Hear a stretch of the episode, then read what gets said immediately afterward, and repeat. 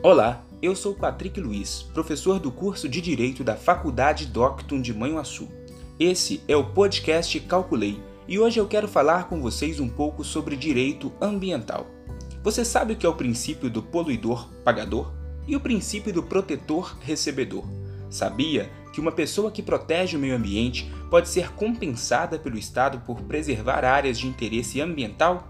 Pois é, a Lei 12.305 de 2010, que estabelece a Política Nacional dos Resíduos Sólidos, introduziu na ordem jurídica brasileira dois princípios que servem de incentivo à população para que proteja o meio ambiente. A base do poluidor pagador é um princípio normativo de caráter econômico, tendo em vista que imputa ao poluidor os custos relacionados a uma atividade poluente. O poluidor pagador consiste na obrigação do poluidor de arcar com os custos da reparação do dano por ele causado ao meio ambiente. E se não houver meios para a reparação do dano, o mesmo pode arcar com multas administrativas e até responder criminalmente pela poluição ambiental.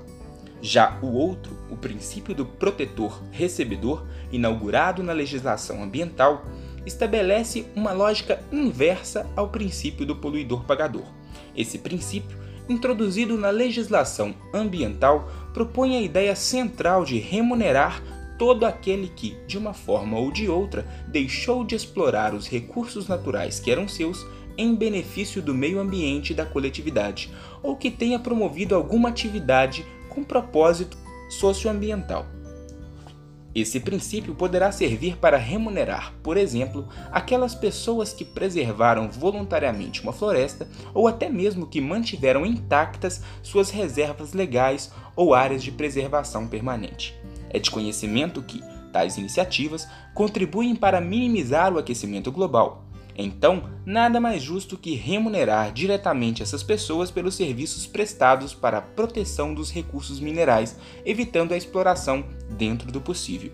E aí, gostou do nosso podcast de hoje? Então fique ligado no Calculei. Em breve voltaremos com novos temas de interesse social para te manter sempre informado. Um grande abraço.